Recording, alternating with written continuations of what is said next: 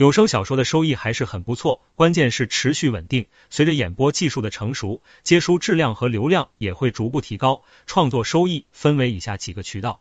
第一是时薪计件，一般每小时在八十到一百二十元。如果有后期音效，什么还会更高点，就是你录的越多，挣的越多，当然是辛苦钱。以最少八十算，每天三个小时干音，月收入也有七千加了，还是保守测算。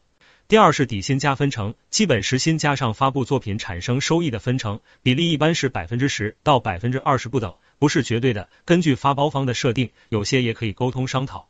第三是单纯分成，只有作品收益分成，但往往分成比例较高，有点像技术入股。对于流量粉丝运营要有一定的经验的新手小白，不建议用这个方式。第四是商业配音，广告片、宣传片、纪录片，还有新兴的短视频都有大量配音需求，可以根据发布的任务试音接单，费用高低与配音能力和咖位有关系。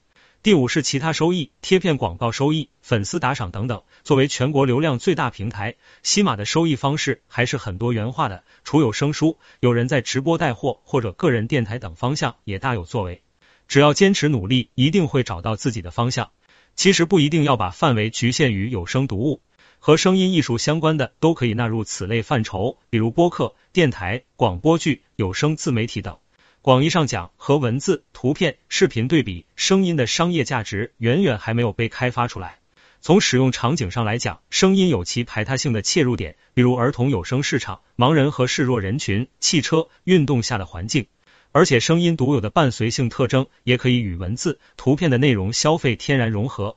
所以，声音作为一种内容形式，其使用的场景非常丰富。声音变现就是现在的赚钱新风口。而且它真的比你想象中要容易得多。